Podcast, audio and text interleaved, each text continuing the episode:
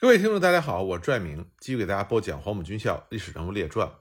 我们接着来讲黄埔军校生对于鄂豫皖苏区所发挥的巨大作用。国军对鄂豫皖苏区的第二次大规模的围剿发生于1931年3月，当时国军调集了十多个师，约十三万人，开始布置对鄂豫皖苏区的围剿。国军的计划呢是第一步合击新集、七里坪，肃清鄂豫边的红军。然后再转向皖西。这个时候，鄂豫皖苏区的主力部队是工农红军第四军。一九三一年一月，红一军和红十五军在商城南部长竹园会合之后，两军进行了合编，改称中国工农红军第四军。军长邝继勋，政委余独山，参谋长徐向前，政治部主任曹大俊，第十师师长蔡申熙。政治委员陈奇，副师长刘英，第十一师师长许吉慎，政治委员庞永俊，副师长周维炯。四月份，由鄂豫皖苏区红军中央教导第二师和鄂东警备第二团合编为第十二师，师长许吉慎，政治委员庞永俊，周维炯升任为十一师师长。根据国军的部署，鄂豫皖特委和鄂豫皖军事委员会书记。兼主席曾中生决定首先集中主力打击深入皖西的国军，然后再转向鄂豫边，将国军逐个击破。四月二十日，红四军决定留徐向前率领警卫师和第十师的第二十八团等部，在七里坪地区监视和牵制鄂豫边的国军，由红四军军部率领十师主力和第十一师由商南东进，在金家寨。和第十二师会合之后，于二十五日向独山镇发起攻击。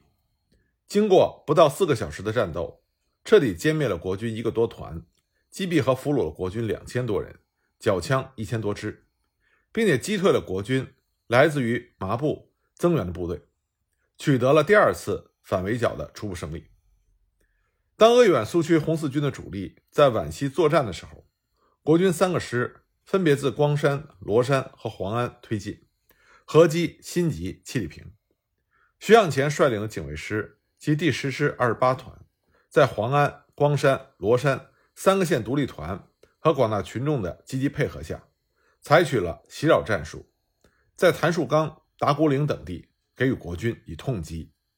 这样呢，国军肃清鄂豫边红军的计划破产。随后，国军把围剿的重心转向皖西。红四军军部根据战情重新部署，发动主力第十师和第十一师迅速西返。五月九日，红四军在新集北虎湾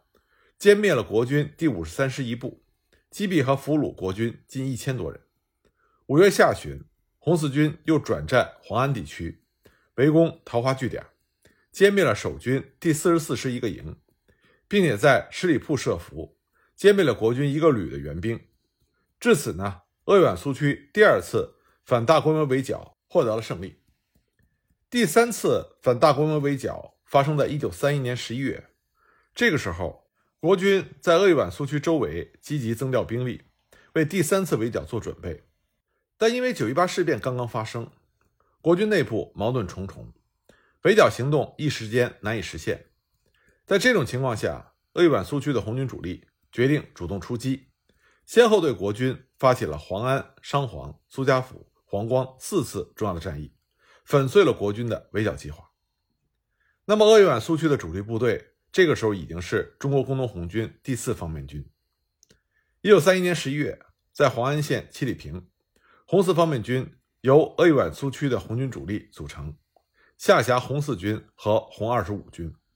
总指挥徐向前，政治委员陈昌浩。政治部主任刘士奇，红四军军长徐向前兼任，政委陈昌浩兼任，第十师师长倪志亮，十一师师长王树生，十二师师长陈庚，红二五军军长邝继勋，政委王平章，七十三师师长刘英，全军将近三万多人。一九三一年十月十日，红四方面军发起了黄安战役，各攻击部队按照预定计划。分别包围并且攻击黄安城外的外围据点，采用围点打援的战术，打击国军的援军。同时呢，以强大的政治攻势顺利拿下了黄安县城。黄安战役结束之后，为了打乱国军北线的部署，夺取商城，红四方面军决定发起了商黄战役。一九三二年一月，红四方面军直逼商城的城下，因为商城防御工事坚固，所以依然是决定采取围城打援的方针。由信阳来的国军援军赶至黄川，分左右两路出援商城。红四方面军主力运用迂回战术，包围了国军援军的指挥部。切断了他的后路，让其溃败。随后呢，商城守军弃城逃窜。商黄战役结束之后，仍有皖西的国军盘踞在六安、霍山及苏家府等地。红四方面军总部决定率领红十师、红十一师东进皖西，会合七十三师，发起苏家埠战役。一九三一年三月二十一日，红四方面军包围了苏家埠，直逼六安城。鉴于苏家埠。韩百度、青山店寨高壕深，决定围困守军，吸引国军来援。国军数支援军先后来援，都被歼灭。苏家埠、韩百度两地的国军全部缴械投降。这样呢，这次围歼战胜利结束。这次战役结束之后，红四方面军在六月初回师商城，随即决定发起黄光战役，收复被国军侵占的黄光南部地区。黄光战役历时五天，即宣告胜利结束，共计歼灭国军正规部队八个团和一个反动民团，毙伤俘敌近一万多人，缴枪七千多支。这四次战役取得了辉煌的胜利，一共歼灭国军约六万多人，将近四十个团。这四次战役的胜利，使得国军对鄂豫皖苏区的第三次大规模围剿计划彻底破产，也使得红军和革命根据地得到了很大的发展。主力红军发展到了四点五万人，地方武装发展到了二十万人以上，而根据地的人口已经接近三百五十万，拥有二十六个县的苏维埃政权。鄂豫皖苏区能够在这数次战役中表现出色，取得多次胜利，这和其中的军事骨干，也就是黄埔军校生，有着密不可分的关系。因为黄埔军校生他们的身上有着很多优良的传统和作风。首先呢。是理论联合实际的优良作风。对于这些毕业于黄埔军校的学生来说，要把自己掌握的军事理论应用到实践中，为创建和巩固鄂豫皖苏区做出贡献。鄂豫皖苏区之所以能够取得反围剿的胜利，和黄埔军校生这样一批懂得战争理论，并且能在实际行动中因地制宜、灵活运用，才能取得战争的胜利。曾中生、许继慎。徐向前、蔡申熙等人在反围剿中，能够从当时的敌我的实际情况出发，经过周密的分析和判断，最后制定出如何以己之长攻敌之短的作战方针，并且组织切实的实施。这些人都是黄埔军校生，他们专攻过军事理论，有着很高的军事素养，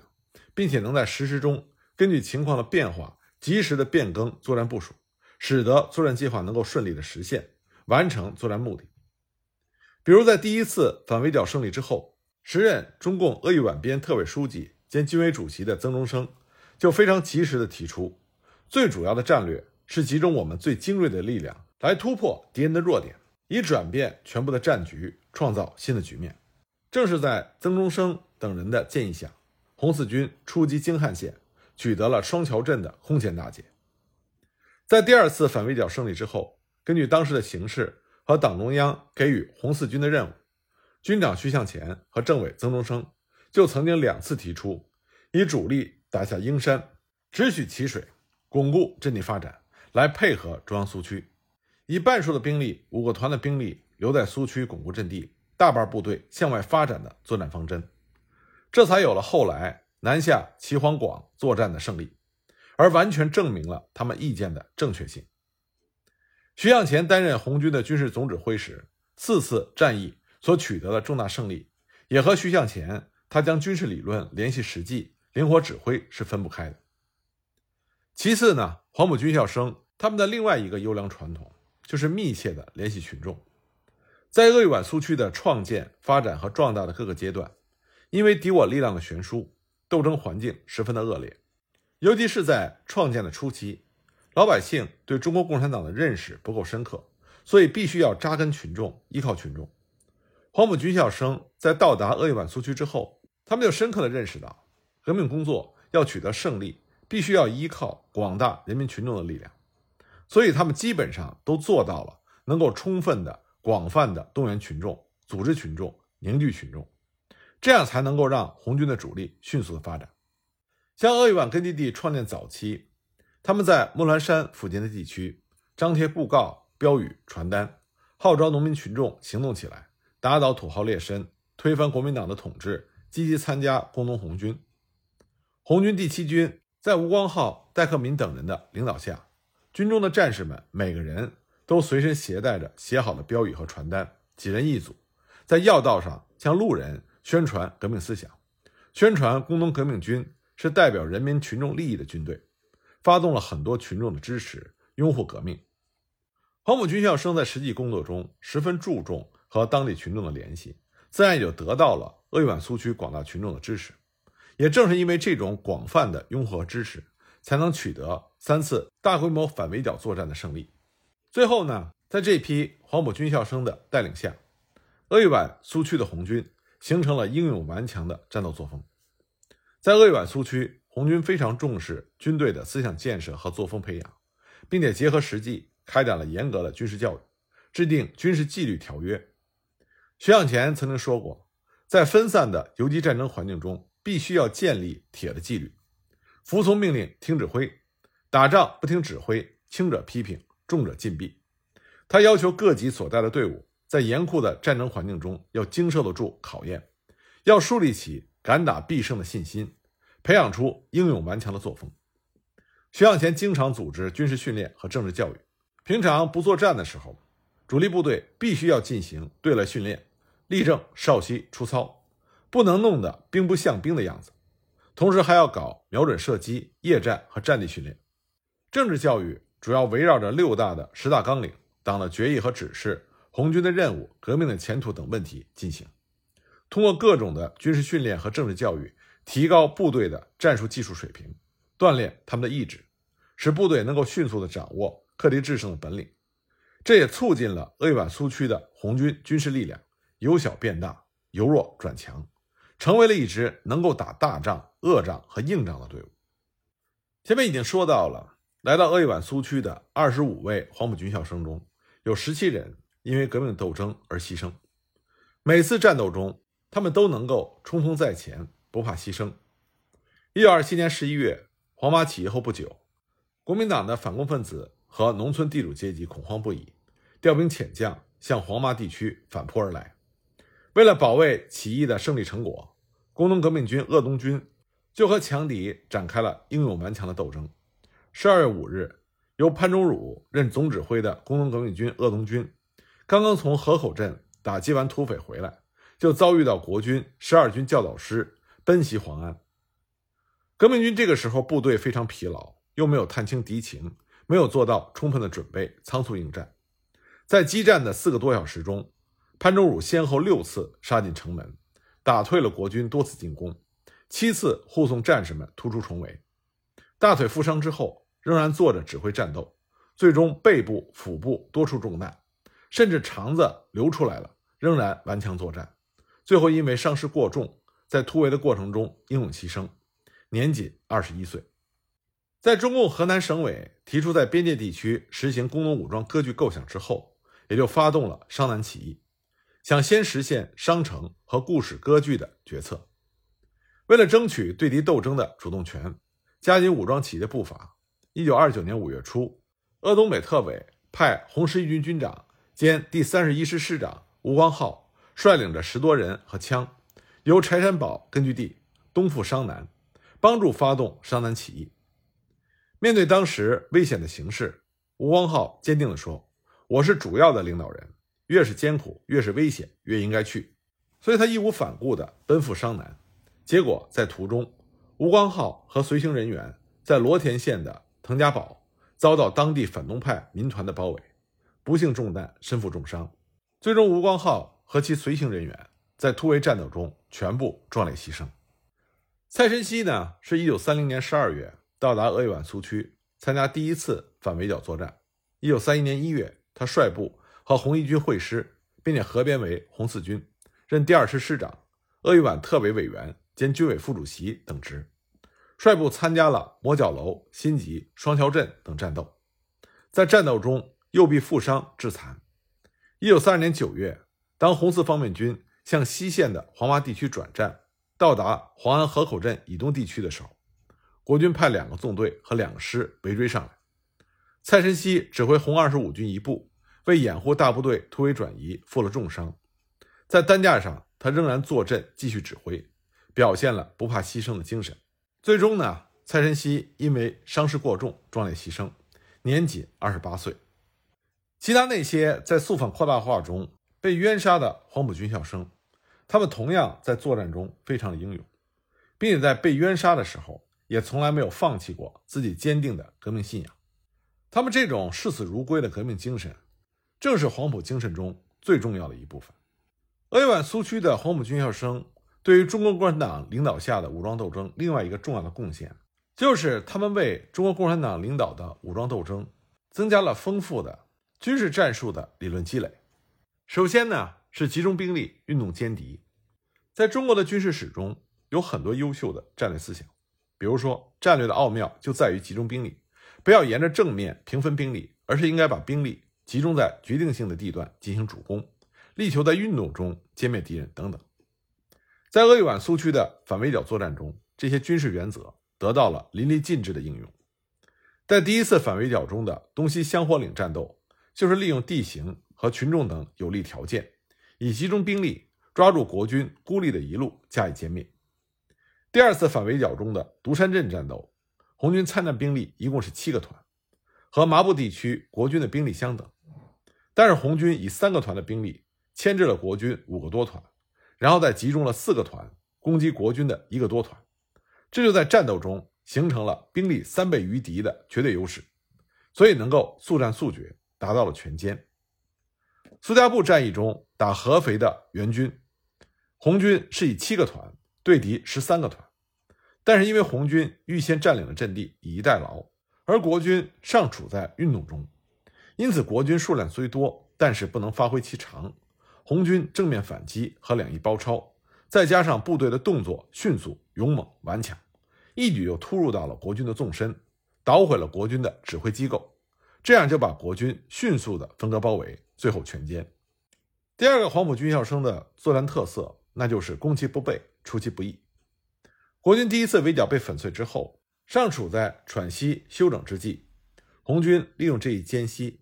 决定运用攻其不备，突击国军，打国军一个措手不及，让国军的军事布置处于被动的地位，诱国军出阵而加以歼灭。因此呢，在京汉线和双桥镇战斗中，红军以突然的动作，先后袭击了李家寨和柳林车站，歼国军和击溃国军各一部。当国军调动兵力，妄图对红军进行南北夹击的时候，那么国军的越围郡部就脱离了铁路线，比较孤立。红军抓住战机，集中五个团对该师实施了突然攻击。当国军遭到打击，拼命抵抗的时候，红军又及时的投入了预备队，一举突进到了双桥镇，插入国军的指挥中心，使国军顿时溃乱，加以全歼。这种趁敌不备、突然攻击的战法。往往把国军打的是措手不及，在之后的作战中，红军经常采取这种主动出击的战略，攻其不备，对国军发起主动出击，打破国军的围剿部署，使得他的围剿计划在没有发动之前就已经破产。第三个作战特点呢，就是牵制强敌，及其弱点。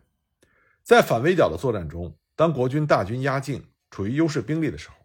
红军则采取避开国军的主要锋芒。选其好打者、弱者来进行作战，而这种选择往往能够影响甚至转变整个战局。